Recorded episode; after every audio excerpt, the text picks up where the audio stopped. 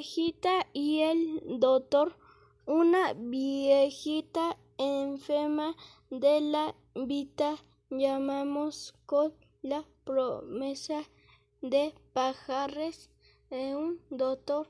Él se presentaba en la casa de la anciana todos los días y cuando le aplicaba un ungüento como ella tenía los ojos cerrados, aprovechaba para rebarle una por una los muebles. Cuando ya no quedaba ningún mueble, el doctor terminó el tratamiento y reclamó su pago. La viejita se negó a pagar y él entonces la llevó ante los jueces. Ella declaró que en efecto le habían prometido un pago si curaba la vida, pero que su seguridad después de la cura había empeorado porque antes y dijo veía todos los muebles que había en mi casa y ahora no lo veo ninguno.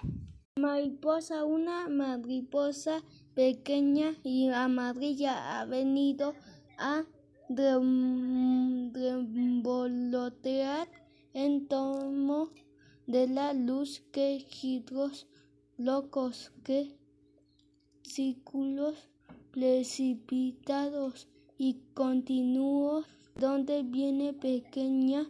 ¿Has estado acaso en, en aquel bosque brumoso que yo recorría encantada y sin, y sin miedo cuando era niña?